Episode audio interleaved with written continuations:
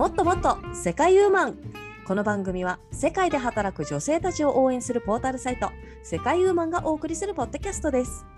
世界ウーマンファウンダーでオランダ在住の藤村ローズと事務局のマカオ在住の周佐とことナビゲーターの本田理沙の3人が世界で気になったニュースと世界ウーマンのコラムから楽しくおしゃべりします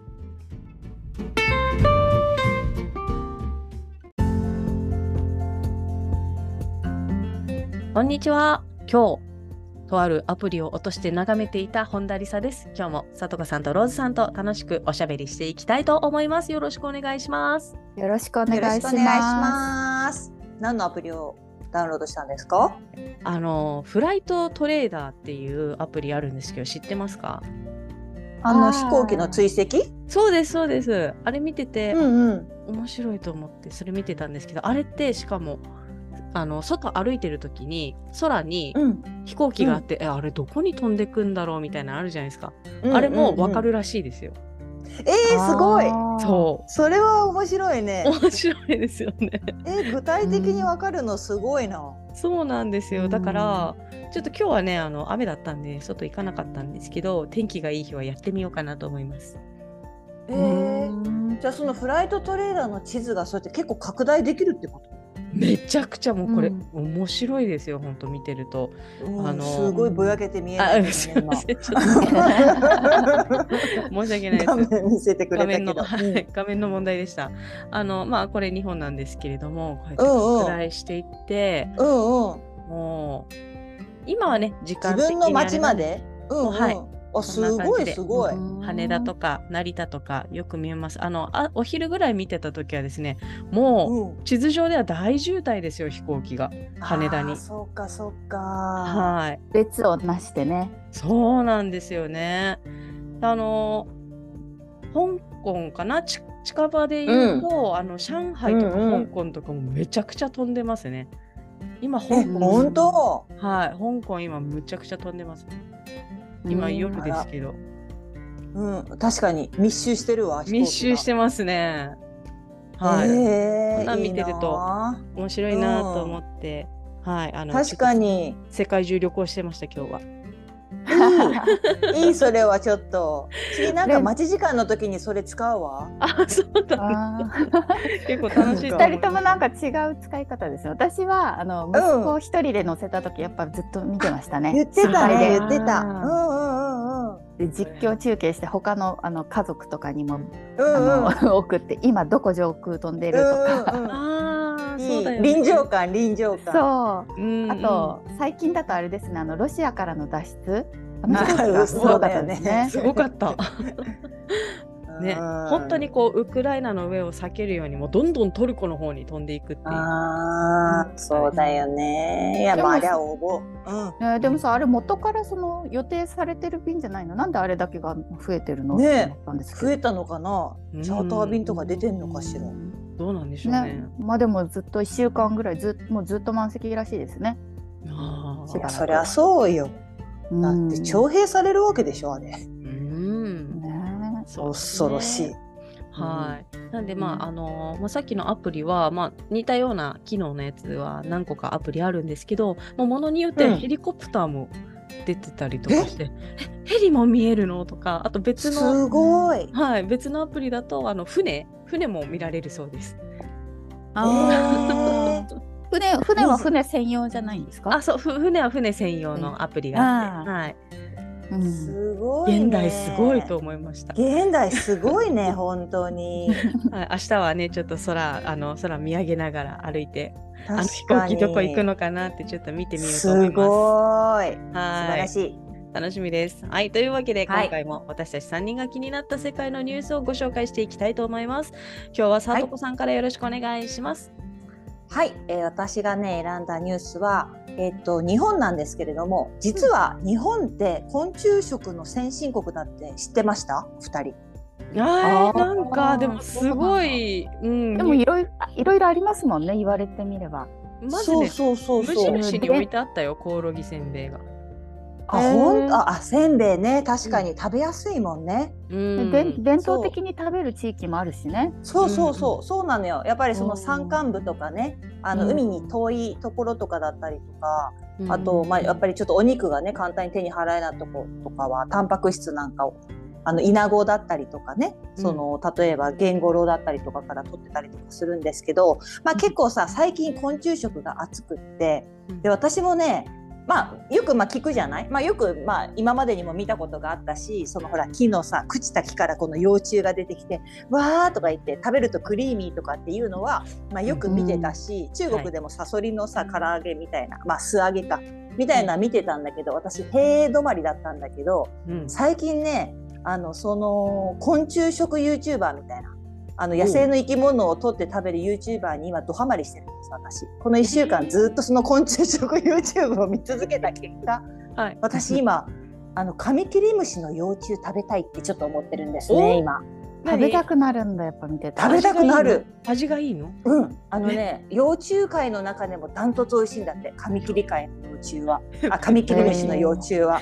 そうなんだそうっていうのがあってで結構そのでねあのバッタとかもやっぱりねエビの味がするとか言って。やっぱりねき基本的にディープフライがきこあのなんて言うんですか？うん。基本的な料理方法なんですけれどもやっぱりり食べてみるとサクサクだし、あのちょっとエビの風味がして美味しいみたいな感じでね、ううん。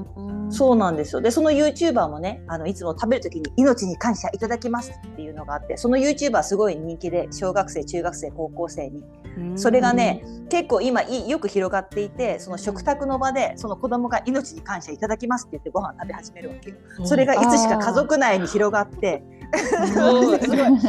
そう。命に感謝して食べれるっていう食育にもつながるって言ったところでですね。だから昆虫食って結構言われて久しいけど、うん。あの意外とその草の根運動みたいな感じで私みたいに、えちょっと食べてみたいかもって思ってる人たちが多分増えてきているっていうのもあるんですけど、うんそんな中ねやっぱりもうすでにビジネス界の中にはあのもう進出していて例えば東京にはスズメバチの幼虫などを提供する常設の飲食店があったり熊本では自販機で食用のタランチュラが販売されていたりですね。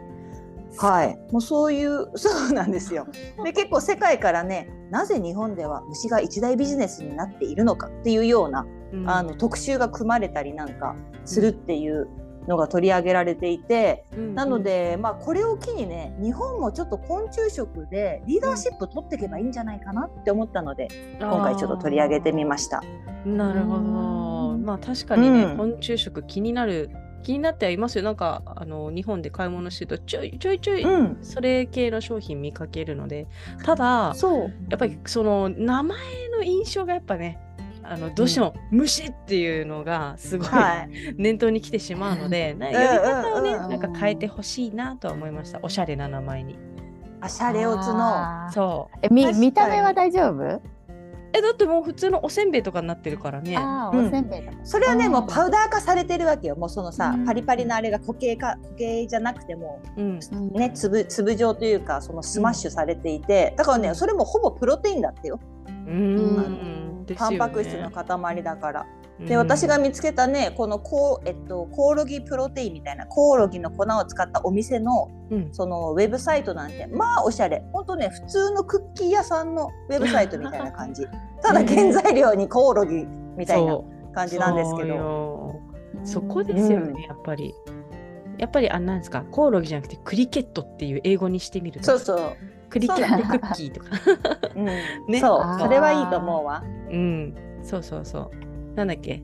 ね青汁だって今ほらスーパーボタニカルドリンクって言われてるじゃないです 言かってた言ってた。そうそうそうそう。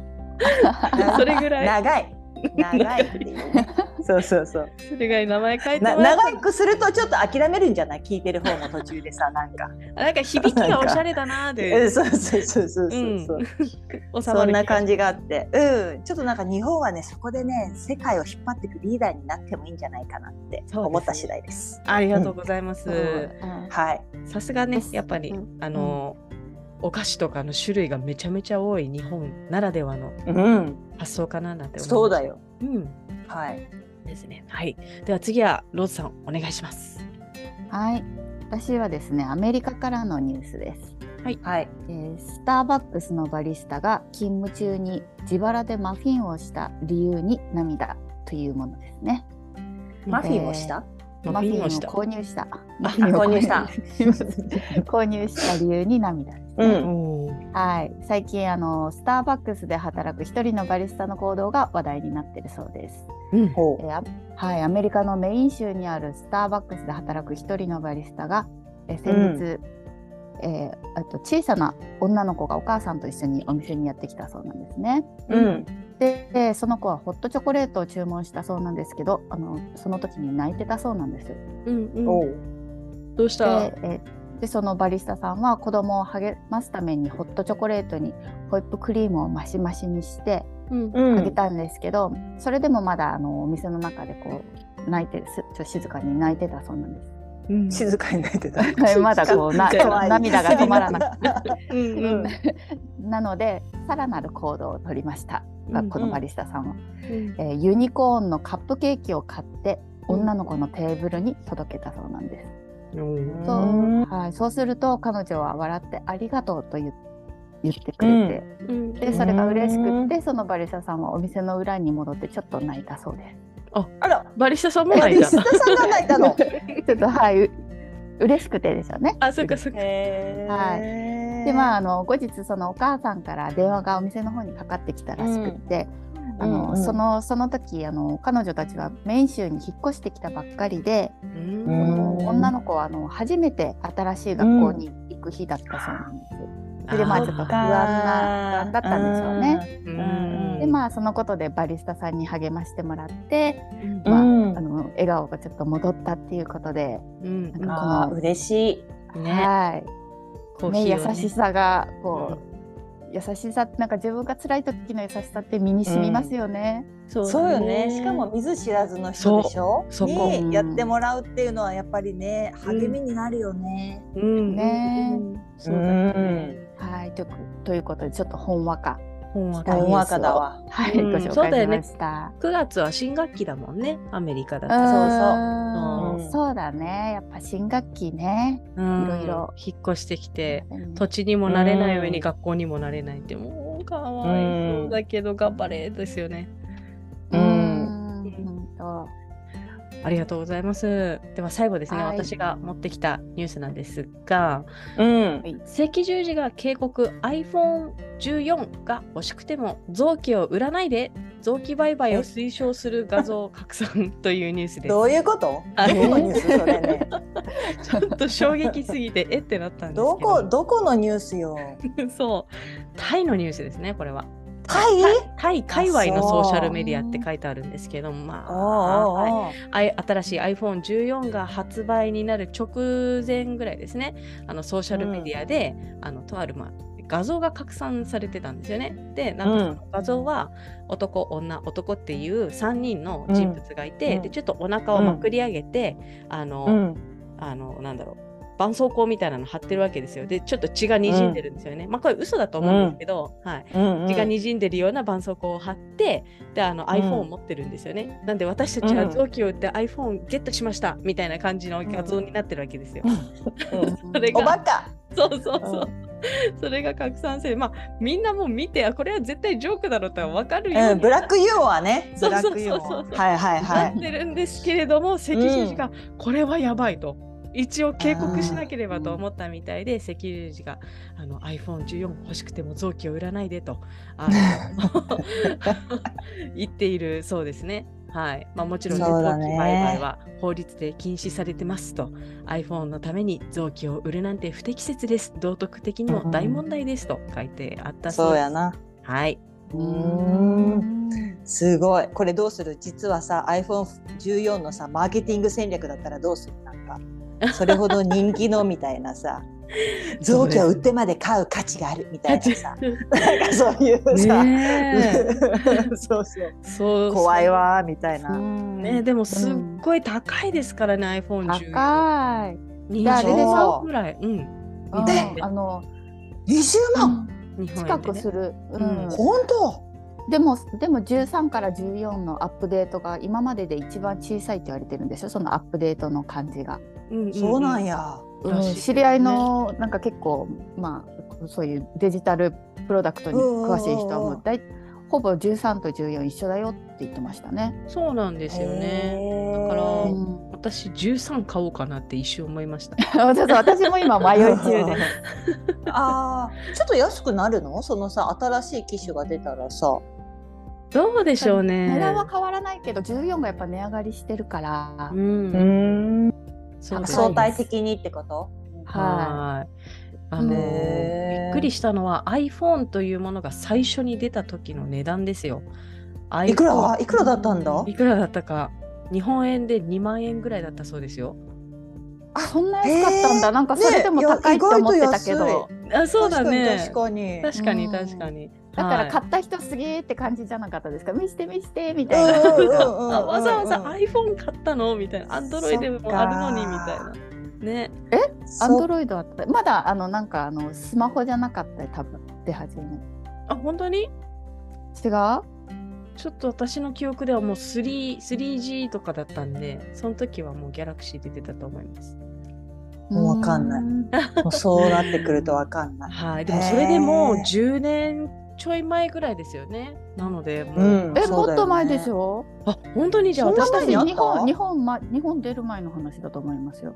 あそうなんだ。うん。早いねローズ。うんうん。でだからやっぱみんな見して見してって言われてあ私じゃなくて私が買った友達がみんなに見して見してって言われてました。うんかなりまだレアだったからそんな2万円とかだったんだ。らしいです。はい。びっくりしました。ちょっとそうなんだ。はい。なんとか臓器を売らないで買う買う方法を見つけたいと思います。はい。何バイトバイトバイトバイト。はい。というわけで、だ私たち3人が気になったニュースはここまででございます。はい。では、はいコラムのご紹介に移りたいと思います。今回のコラムは、2022年9月2日、ブラジル在住のひろみさんが書いてくださったコラム、国際結婚カップル必須外国人配偶者と一緒に日本に入国するた際に必要な詐称の種類ですね。はい、こちらについてはいおしゃべりしていきたいと思います。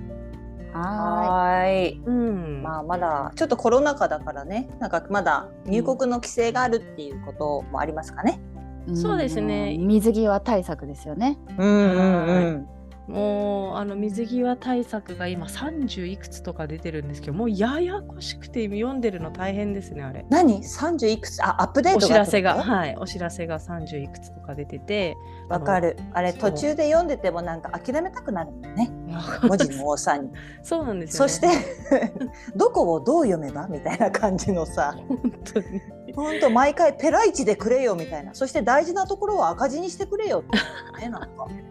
そうなんですよ。ねもう。なんかリンクに次ぐリンクじゃん。この場合はこちらへ。あこの場合はこちらへとかでさ。はい。えそそれは何？どこの？サイト？あ外務省のサイト外務省？になってるんですけど、はい。うんやっやっぱ国際結婚の二人はたまにチェックしてるんですね。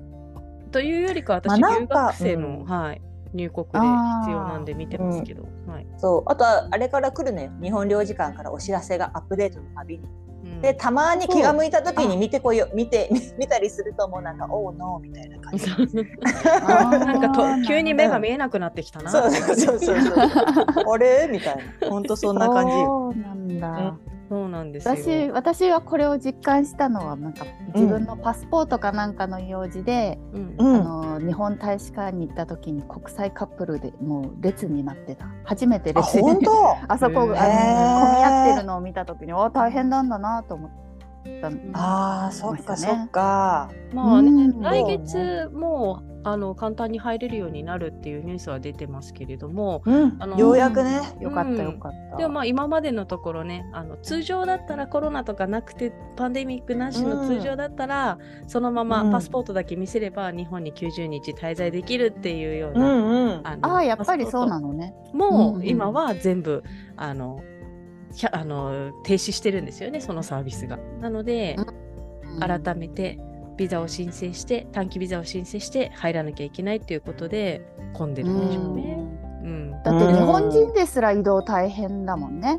だった？そうだよね。ねあの PCR やらアプリ入れてとか少しずそう。そつ軽くなってはいますけどやっぱ大変で、うん。やり遅れると出発直前までなんかあのアプリの色が変わらないって知り合いがこの前言ってましたけど。焦れは一緒にハラハラして。うん結構人によっても速さが違ってうちの息子の時はすぐ変わったんですよね。へで私自身はやってないから、まあ、ちょっと人事っていうか、うんあよかったねうんぐらいだったから。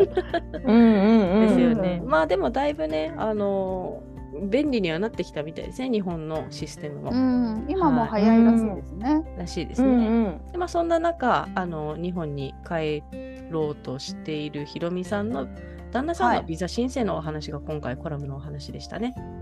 はい。うん、3年ぶり、約3年ぶり。うんに日本に一時帰国というわけで、まずはその、えー、と領事館ですね。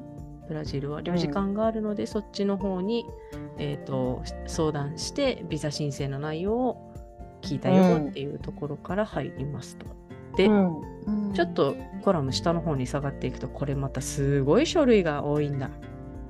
多いんだかね多いんだこれ。そう大変ですね。多いんだこれ。ちょっと一つずつ、はい、読み上げていただけますか。いいですか？えーとはいお願いします。はい、まずはあの申請者の旅券ですね、まあ、旦那さんのパスポートですよね。旦那さんのパスポートと、あと詐称の申請書、まあ、ビザを取得するためにあの申請する申請書ですね。うん。はい。うん。うんそして、えー顔写真ですね、写真1枚、そして、うん。申請人の身分証明書。これはあのーパスポートとは違うんですね、おそらく。もう一つ。もう一つ、もう一つ身分証明書が必要ということでしたね。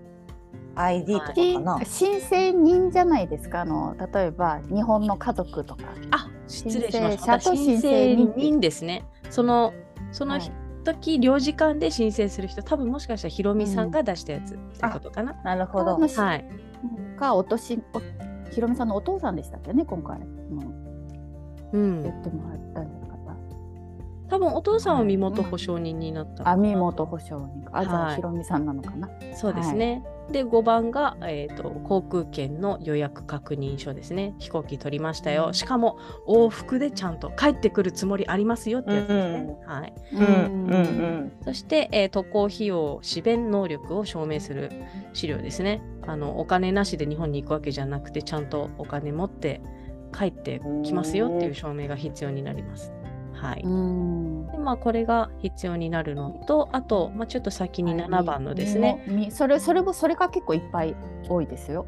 あ身元保そうなんです。証書あそうです。それは日本側10のあれですね、用意するやつがこれあまた多いんですよ。なんで、ねそうそうそう、ちょっと飛んで7番の日本人配偶者の婚姻証明書。まあ、今回は日本人の配偶者だからという、あの、うんうん。それなんでしょうかね。それで、えっと、結婚してますよっていう証明書を用意しなければいけないというわけで、うんはい、ひろみさん側でこれを用意しつつ、あとは日本で身元保証人になるお父さんの書類がうんちょっと上になるやつ必要ですよというやつでした。それがまたうん身元保証書、えー住民票、旅券のコピー、収入証明書、えー親族関係を証明する書類、そして招聘理由書ですね。はい。うんこんなのねどうやってどうやって翔平理由って。あこれはねあのじゃないやっぱり親族に会う結婚式そうそうそう。そうそうそうそうですそうです、うん、私も今回あのちょっとひろみさんとちょこっとパターン違いますけれどもあの夫が日本に来るのでこういうの私が身元保証人になったのでこの辺り用意したんですけれども、うん、まあ、そういった感じですね、うんうん、あの日本に来て家族に会うためって一言だけで大丈夫でした。うん。はい。でも、収入証明書とかね私絶対これ必要だったらうちの親やってくれないと思いますね。あうちも年金生活者ね。あのあでも年金はいいんですよ。年金は結構あの大きな保証っていうか。いやうんもうあの手続きがめんどくさいしなんでそんな収入なんてとか。うん。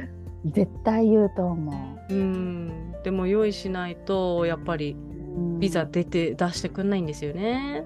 うんはい。はい、そうなんです。まあ、こんな感じで用意して。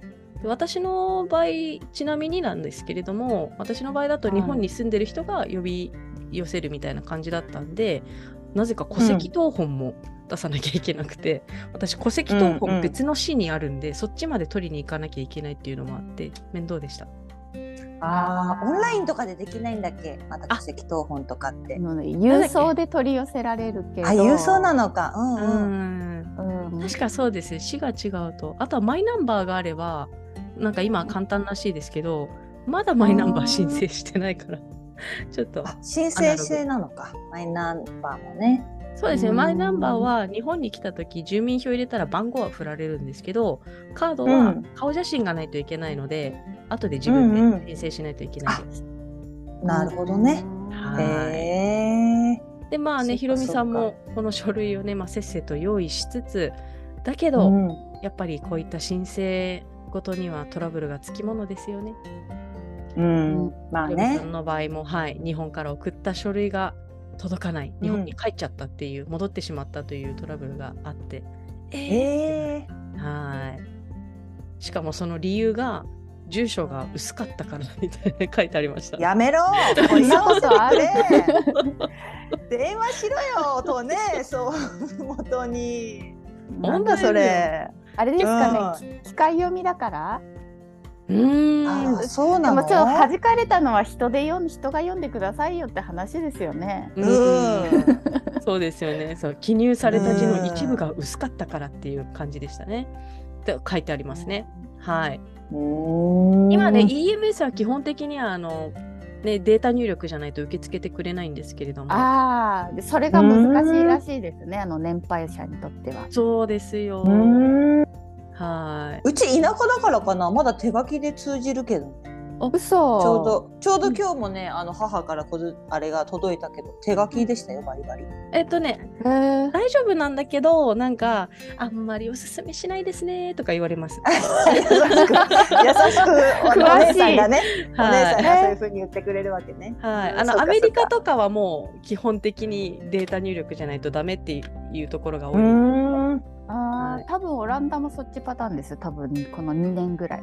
うん。どっかで手書きじゃななんか手書きダメになったみたい。ううん。んでその郵便局のお姉さんとかがこううんやってくれるって、うんあで本当？時間かかってうんうん申し訳ないわって手書きだったら自分でできるのにみたいな。うんうんうん。うん そっかそっか。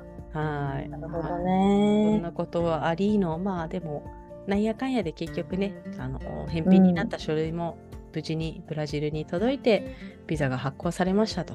これね、ほんまに時間もかかるし、そのせっせと集めるうんあとね、そういった日本の書類も発行するのも手数料がかかるじゃないですか、地味に何百円とか。そうですね、積もはいり、塵も積もれば。そうですよ。私もその納税証明書取りに行って、あと住民票取りに行って、で、な窓口が違うわけですよ。だから2回並ばなきゃいけないし、そしたなんてら、こったそうなんです。で、それぞれの窓口へ封筒に入れてね、丁寧に渡してくれるもんだから、私は封筒はいはい2つあったら紛らわしいと思って1つに移し替えたんですよね。はいはいはいはい片方の封筒開くじゃないですか。で開く開くゴミの日に捨てたわけですよ。そしたら、うんうん。その捨てたのはまとめた方のやつで全部そこに逆？そんなことあるの？逆だった。そんなことある本当に。へ本当に？すごいな。と思って。あの、うん。で取りそこには直し？あのはい取り直しましたしおマカオのあの婚姻証明書もあの取ってきてもらいました マカオからまたや EMS で紙1枚を送ってもらってそっていう。はい、っかそっかそっか。大変だったねそれは。はい、もうね本当にもううん。最近ダメです、もう自分のこと信じられないですね。封筒はなんか危ないね。やっぱ透明なさなんかあのルーズリーフとかのさあれに入れとかないと見えないと視覚化できないとやっぱりさ不安だわね。そうそうそう。う、で気をつけてそうよそうよ。同じ封筒とかだから、うん。それはややこしいっす。そうだね。はい。いやーでも本当に大変なんで私もあのーこの後ざなんで入国管理局みたいなところに申請しに行ったら、またすごい並んでて3時間ぐらい並んだんですよね。ギャー。そう。あ愛の予約できないからね。しょうがないです。予約できないんだ。予約制にした方がお互い良さそう日ですけどね。本とか、そうそう絶対得意じゃん予約取ってさその時間に進めるっての。そうですね。でもそういうところってやっぱり外国人も在留資格取りに来るから時間通りに来てくれないのかなとかちょっと思っちゃいました、予約しても。そうか。うん。そうですね。いや大変です、はいまあ、うん。でも無事に来られてよかったですけれども。うん。うん。まあそうですね。でもおお二人もそろそろ日本に帰ってこようかななんていうふうに考えてます？私まだ全然だな。なんかうんうん。元に戻ったら帰るぐらいの感じ。うん。まあそれもありですね。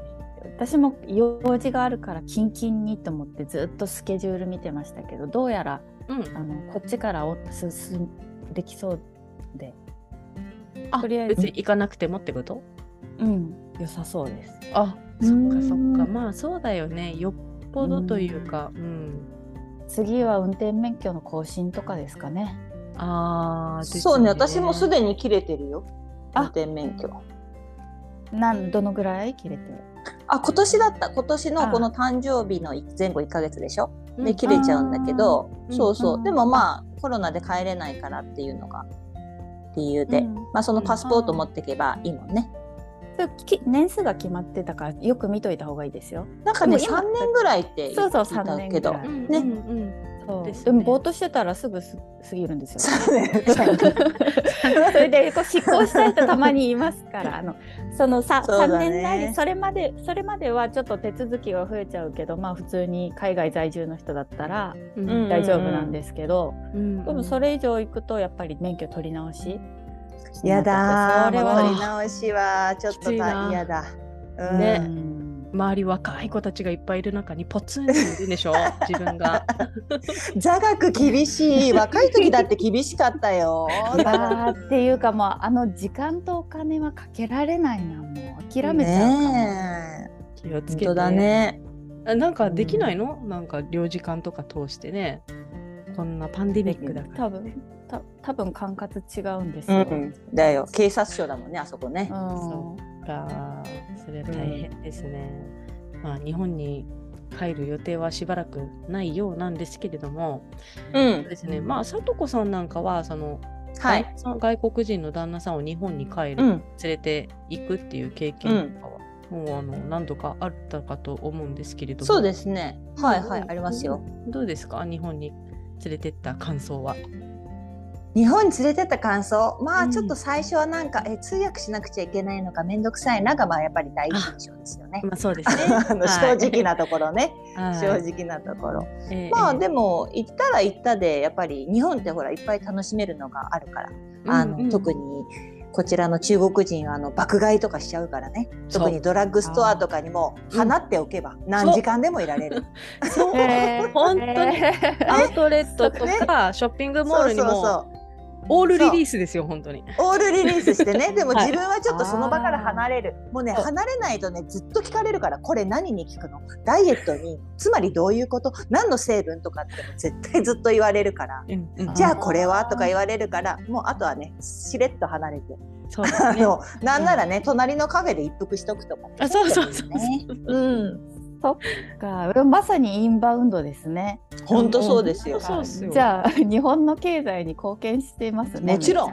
もちろんですよそうですね。そうかそういうところですね。そうですね、うん。私もあの大阪関西に連れてった時に、あのアウトレットがリンクアウトレットに行ったんですよ。で私もうん関西初めててだったから、アウトレットがどれぐらいの規模か知らなかったんですけど、まあ、うちは結構大勢で来たから、なんかバンみたいなのはい貸し切って、何人？ですか？と全部で1234566人来てうちの家族がプラス4人とかが10人とかで行動しなきゃいけないわけですよね。ヒューヒュー。団体様ですね。うん。そうなんですよ。ツアーガイドだよね。そもうんなの本当に本当に、うん。ででも分かんないから土地勘がないので、うん。でまあちょっと現地の中国語も話せる日本国籍を持ってる、あの運転手さんを雇ってですね、あのあちこち連れてってもらって、でまあその運転手さんの,、あのスケジューリングでアウトレットに2時間半開けてくれたんですけど、うんうんうん。後から2時間半じゃ足んないわあんなところとか言われて。すっ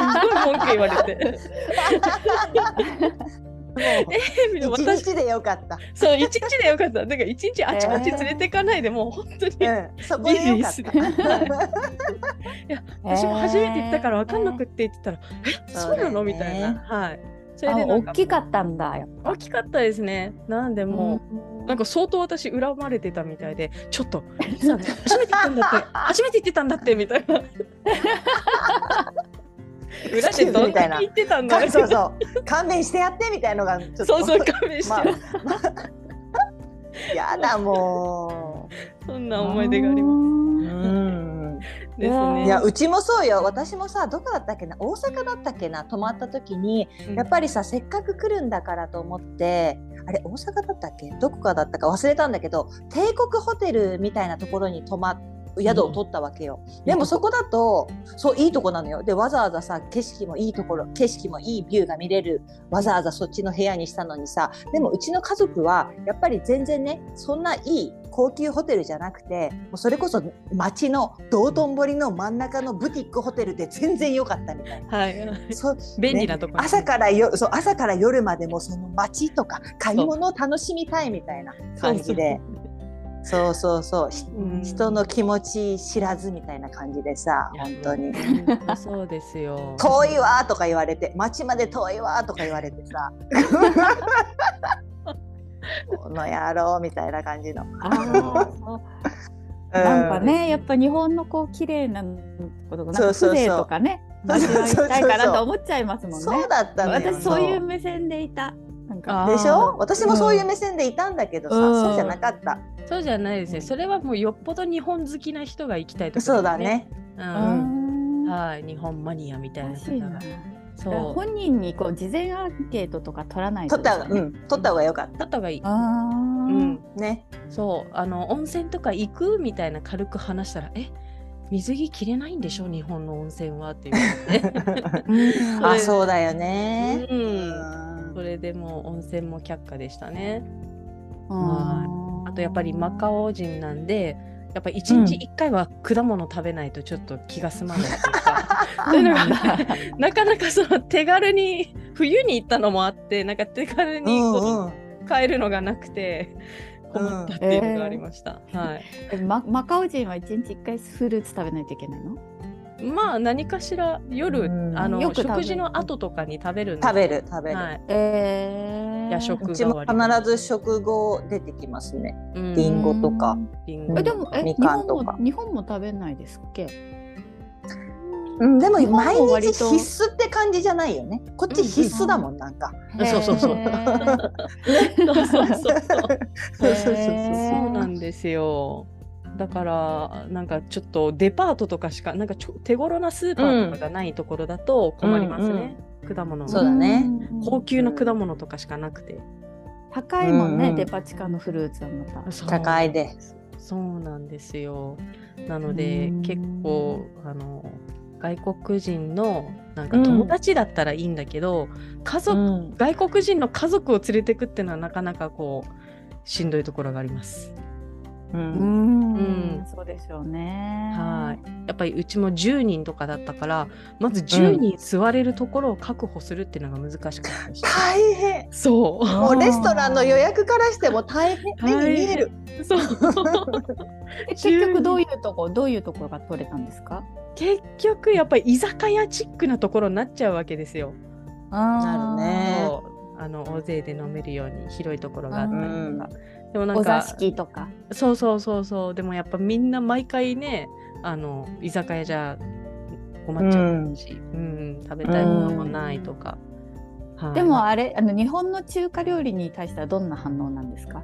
食べた食べれます？中華連れてったことある。連れて。ったことはないけどうちの夫が言うには美味しいって言ってますよ。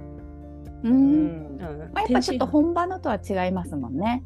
いやもうあれは中華料理じゃなくて日本料理だからっていう認識日本中華みたいな。なるほど。ねカレーもね、カレーもそうだし確かにね。。そうですそうです、うんそういう認識ですねはいうん。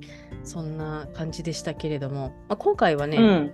佐藤さんがねもうあの、はい。飛行機ニュース飛行機クイズを用意してきてくれはたということだったんで、お飛行機。はい突然の飛行機なんですけれどもはいはい、まあ、今回ねあのなかなか私もねあの自分がほらそれほど夫のビザで苦労してないもんで あんまりこの、ね、ネタがなくてですね 移動手段飛行機よしクイズにしようみたいな感じで、はい、よし来てくださったんですね。はい、そんございます。感じで今回5問、はい、用意しましたので、またリサさんとローズさん張り切ってあの考えてくださいね。はい。はい。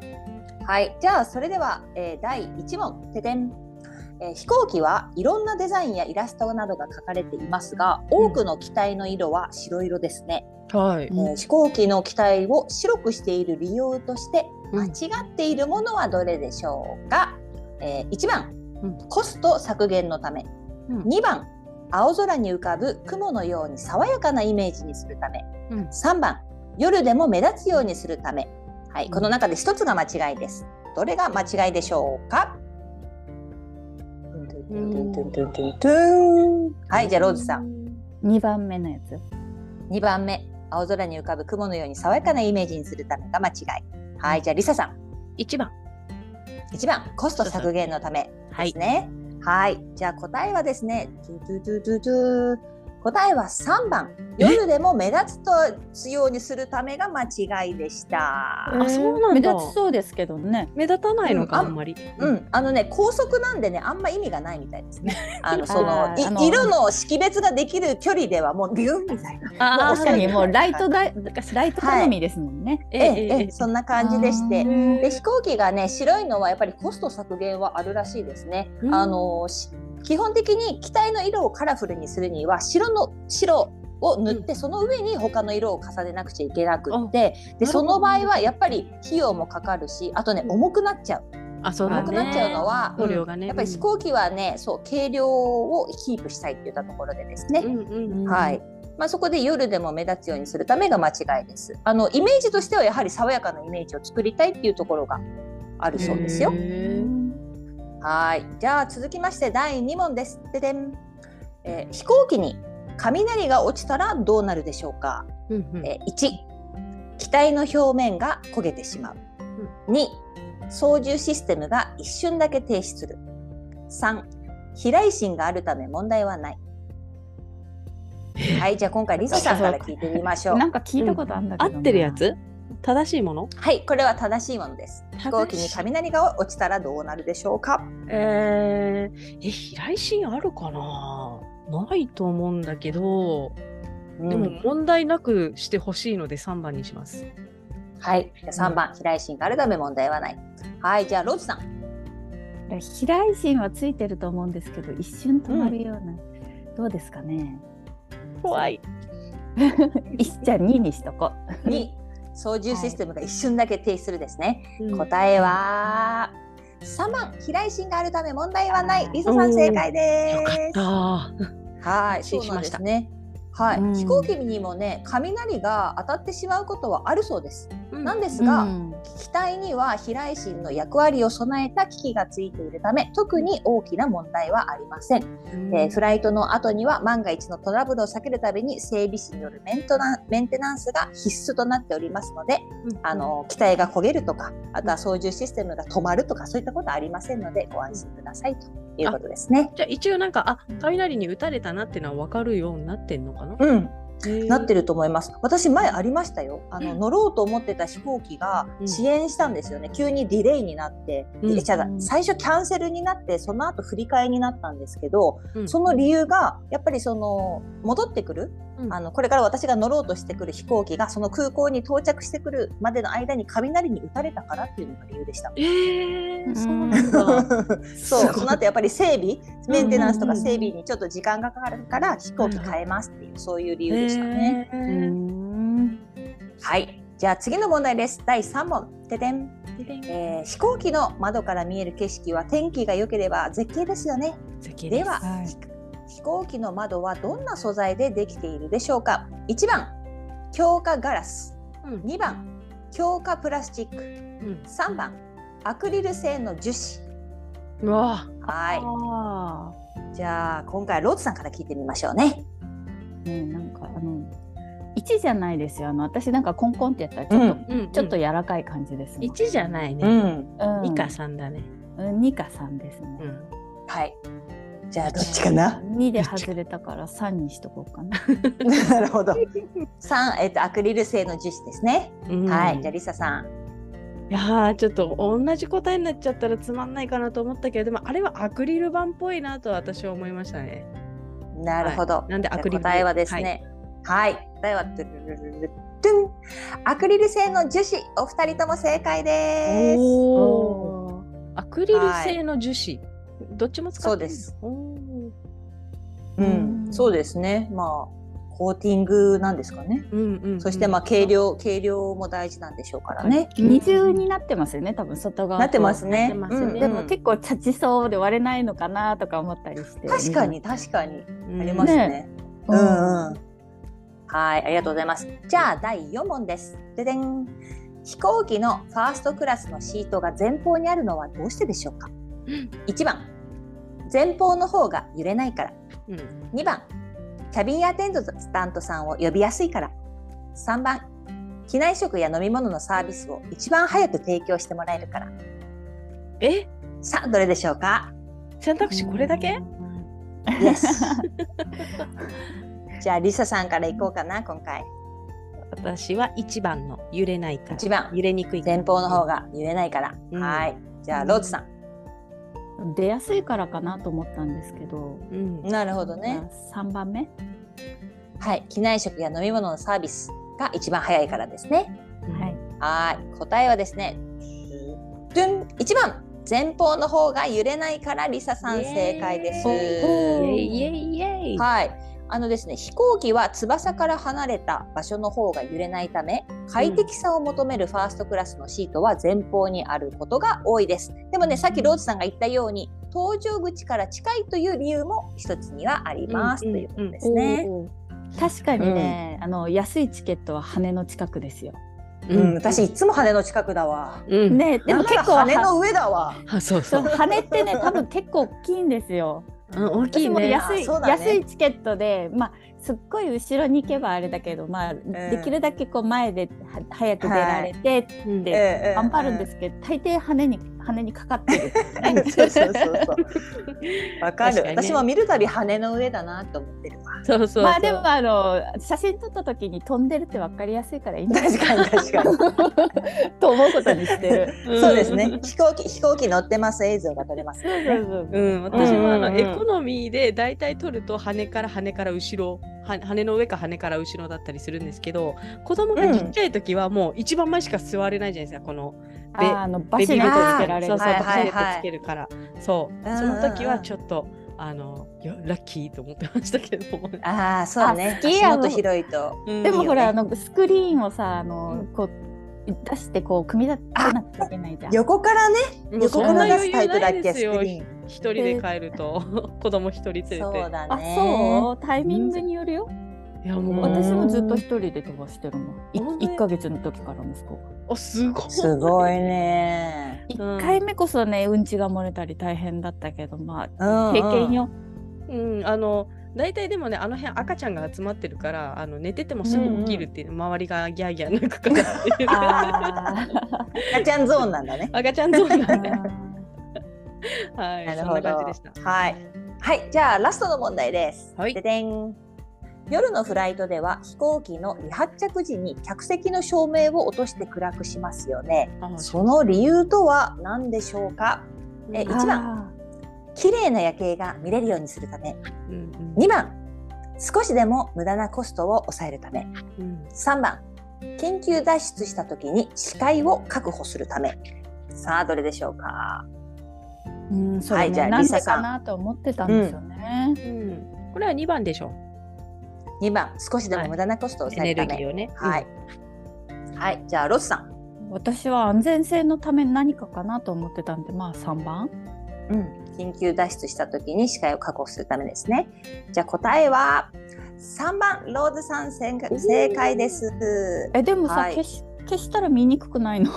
あの非常灯がひ目立つってこと？あうーん、そうでしょうね、きっと。なるほど、はい。あそっかそっか。うん飛行機事故は離発着時が多いんだそうです。でうん。なので万が一の機体のトラブルで緊急脱出した時に視界を確保して夜のフライあはいそうですね。今リサさんが言ったように非常灯が見えるようにして、うん。えー機内の照明を落として暗くするのですということだそうです。うん。はい。ということで以上で、はい、飛行機クイズ5問いかがでしたか？お楽しみいただけましたでしょうか？そうですね。うはいん、なんか何気なくね乗ってたのが、あ、うん。そうだったんだって謎が解けました。そうなのでね次あの皆さんリスナーの皆さんもね飛行機に乗るときちょっとドヤ顔でこれあの、うん。一緒に乗る人に言ってみてください。うん。なんでか知ってる？って言って。ね、アクリルなんで今暗くなったか知ってる？そうそうそう。窓もねコンコンって叩きながらこれアクリル樹脂って言って。ぜひねあのファースト ファーストクラスに乗りながら言いたいですね。言いたい、ね。ここ揺れが少ないのよみたいな。そうねそうねほら羽が見えないでしょ？っつってね。羽ね確かにでもさ、はいやっぱりマカオ香港あたりから日本に帰る飛行機とさ、うん。なんかイギリスに行くようなでっかい飛行機に乗るとさなんか、うん本当に飛行機っていろんな種類あってこんなにも規模が違うのかと思うとびっくりするよ。わかる。うん。私もさずっとあのチープフライト、あのうん LCC フライトばっかりだからさ基本、うん。たまにジャンボに乗るともう感動しちゃう。なんか、ねジャンボすごい何列あんのこれみたいな感じでさ もう右も左もみたいな感じでさ前も後ろもみたいな感じでそうミーハーになっちゃうジャンボを乗ると。うんえーえあマカオから日本ってまあコロナの間はあれでしょうけど、うんうん通常時 LCC が飛んでるんですか？えっとね香港から飛んでんのよめちゃくちゃ。あーあー、だから香港もありそうね。うんうん、だから私香港まで行って香港鹿児島っていうねすっごいあの便利な便があったのでそれに毎回乗ってましたよ。ううんんじゃあね。なんかジャンボはあんまり乗らないけど今も2階とかあるの？なんか昔子供の時に乗った時に。あにったあった。で2階席とかあったよね。今もあるのかな？あったあった。あると思うよ。あるのか。だからねすごいさい私私多分あの遠いからねそういう経路、そうだ。ね。大だよね。体全日空乗りますけど、うん。2階建てなないよ最まああ2年この2年以上乗ってないけど、その前もないうんない気がする。うんでもやっぱ真ん中の席は6人ぐらい座れるでっかいやつでしょ？うん、うん、でっかい、うん、よどうでしょうね。3列ですよね。うん。そんなにでかかったっけ？でかいよでかいよ。えでもうん私この近場だと全然 LCC でこうヨーロッパ内はうんあんまり違いを感じてなかった。そう、本当2列と3列の違いぐらいはわかるけど、うん、えそう？そだいぶ違うう。でしょ3列とさだいぶ違う。ねだいぶ違う。私ねだって年末に東京から鹿児島帰った時もやっぱり帰省客がすごい多いじゃない？うんうんだからジャンボだったもん。国内線でもすっごいそれでも私身上がっちゃった。えー、えー、みたいな感じ。確かに トイレもいっぱいあるみたいなジャンボジャンボみたいな感じ。そうそうそうあれじゃジャンプじゃないのかもな。うんやばいなんかすっごい乗りたくなってきたジャンボに、乗りたくなってくるね。ね、LCC とかトイレすっげえ並ぶんだ、食事の後。うん。うん。そうなんですよ。いやそれで言うとさ私一つその飛行機でさ一つなんか搭乗できなかったミスっちゃったことがあってうん。なんかフィリピン出張に行く時だったんですけどうん。なんかわざわざ香港の早朝便に乗乗ろうと思ってねもう朝は真夜あ真夜中にマカオを出たのに、うん香港のさその空港カウンターで「あお客様すいませんこれあのパスポートの有効期限の残り日が6ヶ月に1日足りません」とかって言われて。ああ。乗れないんですか？ちょっと待ってください。本当に足りませんとか言ってさ2人でこうやって123とか数えたんだけど手をこうやって折りながら。やっぱりやっぱり1日足りませんとかって言って。ええ乗れなかった？そう乗れなかったよ。なんかですごすごと。長いよね、うん。まあ長いね。3ヶ月ぐらいの1そうだよね。ヶ月ぐらいにしてよって感じですけどね。だってその予定が超えてなかったらよくない？まあね。そうね。そうそう。うん。帰ってきます。すぐ帰ってきますみたいな感じなのにさ。そうなんだ。でもそうしばらく飛行機乗ってないからさ忘れてたうん。その残念そう気をつけて。うん。私もだからすっかり忘れてたんだもんその時なんてさ。頭の中に何にもなくてそのうん。パスポートの残り期間とか、うん。で言われてあそういえばそうだったと思って。ねえうん。そうだわまあもうパスポート切れてるけどね私のは。申請しないと。うん。うん旅行に行く時になったら。ね。そうよ。ね。はい。リサさんは次どっか行くとしたら行きたいとこあるんですか？えー。まあ、あの、近場ですぐ帰ってこれるところであれば台湾かな。うん。あと韓国とかね、日本だったらほら、いい2時間かかんないで行けるでしょ、片道。うん。あそっか。もうそんなそうだね。そう、そういうなんか手軽なところがいい。なんか子供がいるからさ、長い時間乗りたくないんだよね、あんまり。うんうんうんうん。そうよね。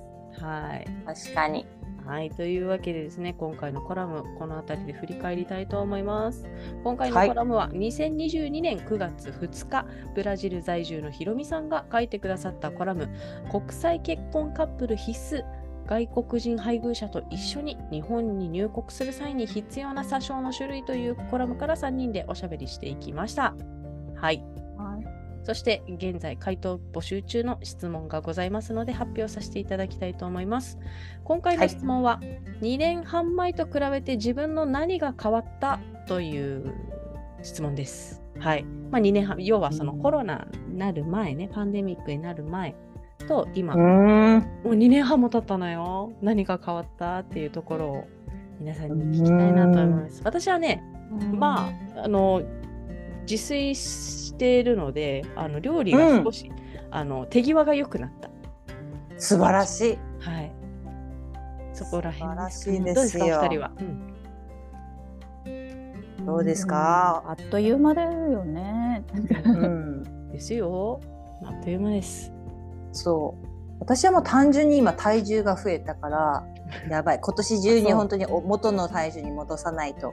あのゲッターズ飯田の占いで言ってた。私あの金の鳳座なんですけどうん。金の鳳座の方は今年の体重が今後10年ぐらい続きますからみたいな。あの体重調整。調整？のうん、言ってたこの間。調整？ね？あの今理想じゃないとかあのもっとあの調整しとかなくちゃいけませんよみたいなこのうん今年中にって言われてたからやっぱりあと3ヶ月でちょっと4キロぐらい落とさないといけないと思って頑張ろう。頑張る。う。はい。どうですか、ローズさんは？私はパソコンに向かってる時間がめちゃくちゃ伸びました。うんまあ、ライフスタイルがすごい変わりましたね。なんか外に出る方が多かったんですけど、うん。うんね、もうずっとなんかパソコンが長すぎてちょっとやばいなと思ってますね。ああ、あの目をね、あの、よく休ませてください。はい。そうはいそういうどうしたらいいんでしょうね。もう仕事が変わったんですよね。うん働き方が変わったからだと思うけど、これがね困ったこと。うんうん。なんかあれはあのほらシートだっけ？ブルーカブルーライトをカットするうん、なんかシートとかさ、なんかうん目とか目目っていうよりもねやっぱりちょっと動きたいですよね動いて人に会いたいですよね。ああー、なるほどね、なるほどね。こっちかななんかやっぱちょっとね好きパソコン好きで好きだから多分のめり込んじゃうんですよ。うんうんうんうんですよね。はいでは皆さんね、リスナーさんのご回答もですね、インスタグラムやツイッターから募集しておりますので、お気軽に書き込んでください。というわけで、ここまでのお相手はナビゲーターの本田理沙と、事務局の周佐とことファウンダーの藤村ローズがお届けしました。ありがとうございましたあ